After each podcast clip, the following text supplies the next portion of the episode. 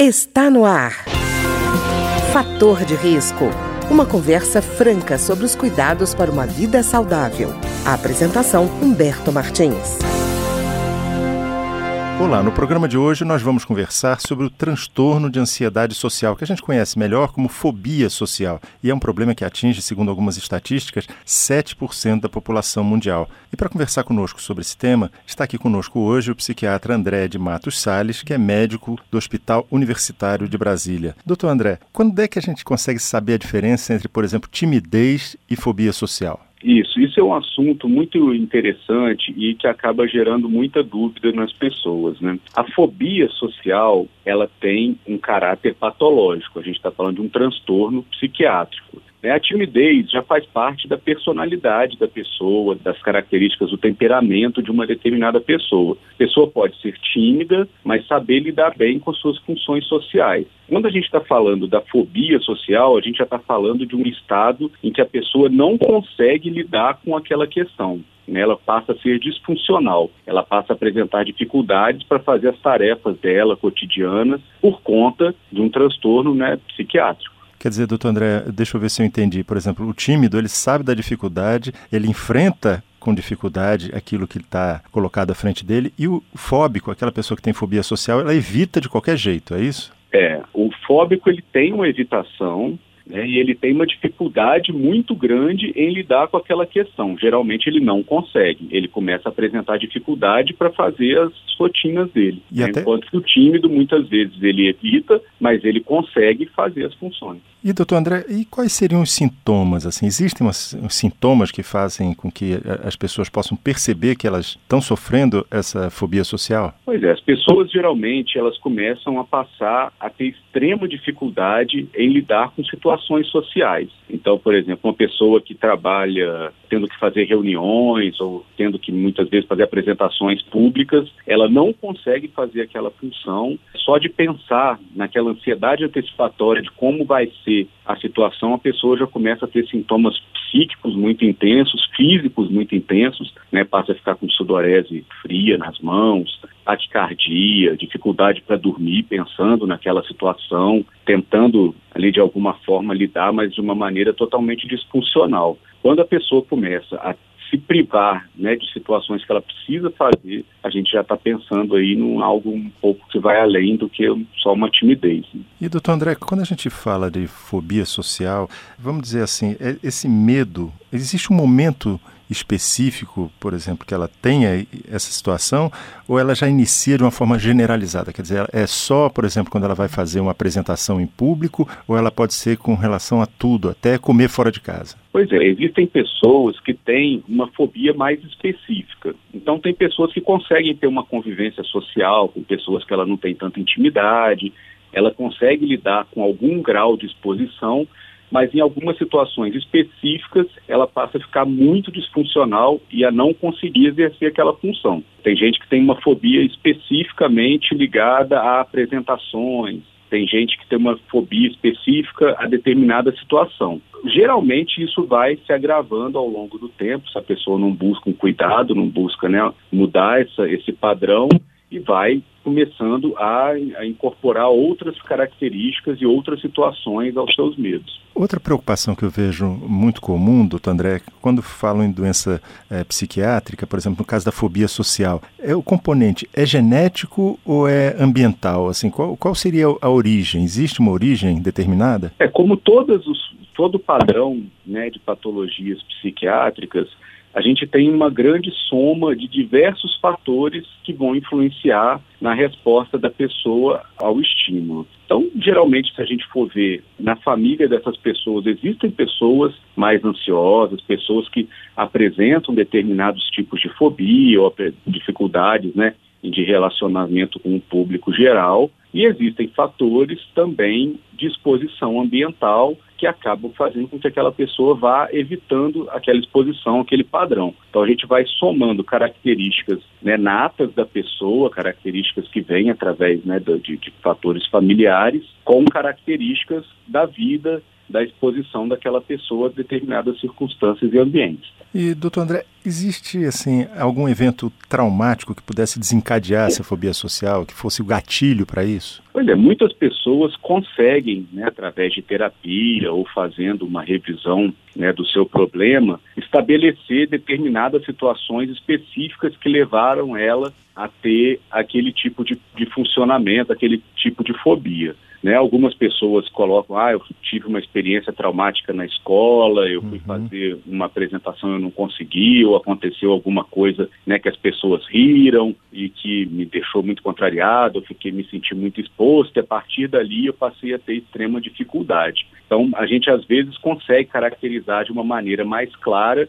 um evento, uma situação específica que foi o fator deflagrador de um quadro mais complexo, mais grave. E aí, doutor André, eu estou falando isso porque normalmente a gente tem visto muita preocupação com relação ao bullying na infância, né? O senhor acha que esse movimento de, de isolamento da pessoa, de perseguição da pessoa, pode gerar uma fobia social? Com certeza, né? É um evento extremamente traumático, é uma violência grande que os jovens, os adolescentes acabam vivenciando e a partir daí uma resistência maior nos contatos sociais, sem dúvida. Né? A pessoa passa a ter bastante receio de se expor, bastante receio de estar entre pessoas, né, para poder se blindar de determinados padrões de violência que ela sofre. Então, o bullying, de fato, é um fator ambiental bastante importante aí na, na gênese de fobias.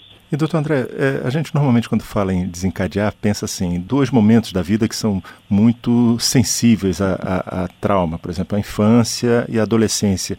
Mas vamos dizer, o adulto que passou bem essas duas fases, ainda assim, ele pode desenvolver uma fobia social? É, a gente pensa que ao longo do desenvolvimento humano existem fases mais sensíveis, fases mais delicadas se a pessoa tem uma imaturidade ainda, está processando ainda um, uma personalidade, está processando ainda formas de lidar com, com, padrões ambientais. Então, geralmente, nessas fases, o impacto que fatores assim mais ruins, fatores que, que trazem um estresse maior, podem causar. Geralmente, a infância e a adolescência são fases da vida mais sensíveis, mais delicadas. Mas os adultos também podem desenvolver fobias por experiências traumáticas, apesar de ser um, né, um funcionamento mais robusto, um funcionamento mais maduro, determinados padrões aí de exposição podem sim deflagrar quadros fóbicos. Estou falando isso porque normalmente a gente fala de bullying na infância, mas a gente tem o assédio moral na, na idade adulta também, né? Aquela pessoa que é perseguida por um chefe ou é, é ilhado pelos colegas de serviço. É, essa pessoa também corre o risco de desenvolver uma fobia social, né? Sim, é, existe o bullying mesmo na, na idade adulta, né? acaba que a gente associa muito bullying à infância e adolescência, mas existe o bullying também na, na, na fase adulta e existe também os assédios, as situações vexatórias e de limitação de violência na vida adulta.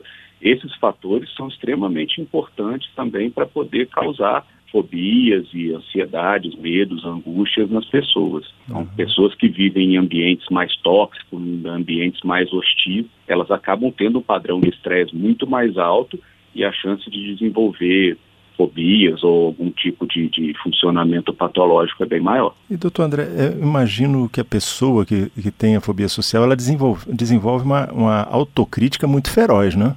Sim, geralmente a pessoa tem um, uma autoimagem bastante deturpada, ela geralmente tende né, a se colocar como uma pessoa que tem limitação, que tem dificuldade, com autoestima mais baixa, e isso é um padrão importante para a gente poder trabalhar e poder reverter. E doutor André, é, aí vem uma pergunta que normalmente se faz, é assim, é, é a fobia social muda a química do organismo ou existe uma mudança ou uma sensibilidade química do organismo, por exemplo, neurotransmissores, que provoca essa fobia social? Pois é, geralmente são fatores que eles vão se comunicando. Então existem fragilidades no sistema e existem fatores que vão tornar o sistema mais frágil. E a interação justamente entre os fatores biológicos de fragilidade e os fatores ambientais que vão proporcionando essas fragilidades mais patentes, né, que fazem com que a pessoa acabe apresentando sintomas.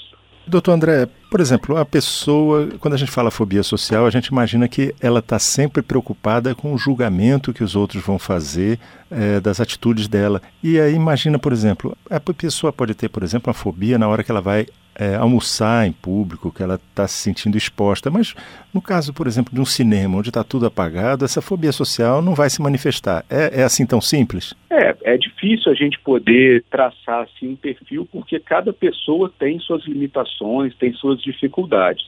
Mas tem pessoas que, de fato, quando, por exemplo, né, no caso específico desse do cinema, quando a pessoa já entra com as luzes apagadas e fica num lugar mais reservado, ela consegue estar no ambiente. Né? E a partir do momento que as pessoas estão vendo, que as pessoas estão se colocando ali tete a tete com ela, ela se sente mais incomodada e acaba não conseguindo ficar. Acaba que cada fobia vai gerando mecanismos de defesa, vai gerando situações e a pessoa vai tentando lidar com aquilo de uma maneira disfuncional e particular. Então tem pessoas que de fato, né, a exposição pode ser minimizada entrando numa sala de cinema, por exemplo, já quando ela já está escura, né? E doutor André, existe tratamento para fobia social? Existe tratamento para fobia social.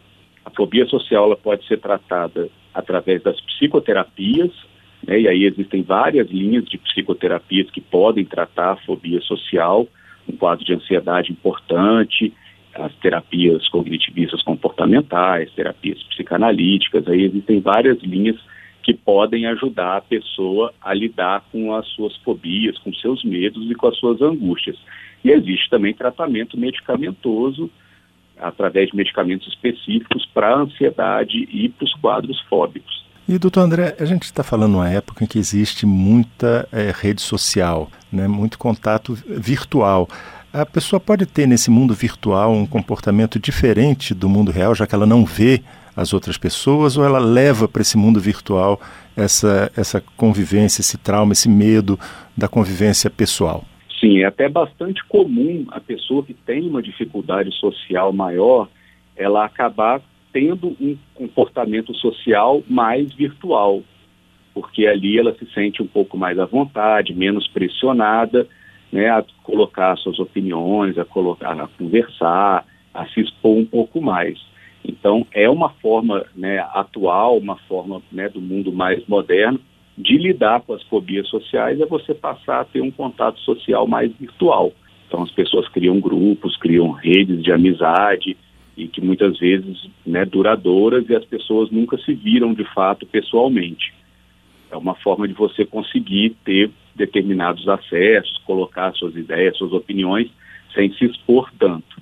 Mas é, é, uma, é um facilitador, sem dúvida nenhuma, mas pode ser uma forma da pessoa se isolar cada vez mais. Quer dizer, de toda forma, né, doutor André, deve-se buscar o tratamento, né? Tem que se buscar uma ajuda, porque as redes sociais podem minimizar no momento ou podem facilitar situações mais angustiantes, mas elas de fato não vão substituir os contatos sociais presenciais, não é por aí. Tá ótimo. Eu queria então agradecer ao psiquiatra André de Matos Sales, médico do Hospital Universitário de Brasília, e que conversou conosco hoje sobre o transtorno de ansiedade social ou fobia social.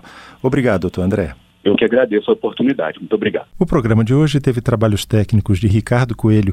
Se você tem alguma sugestão de tema ou comentário sobre o programa de hoje, basta enviar uma mensagem para o endereço eletrônico programa fator de risco, tudo junto, arroba gmail.com. Até o nosso próximo encontro. Fator de risco. Um programa com dicas para melhorar a saúde. Uma produção da Rádio Câmara, transmitida por emissoras parceiras de todo o Brasil.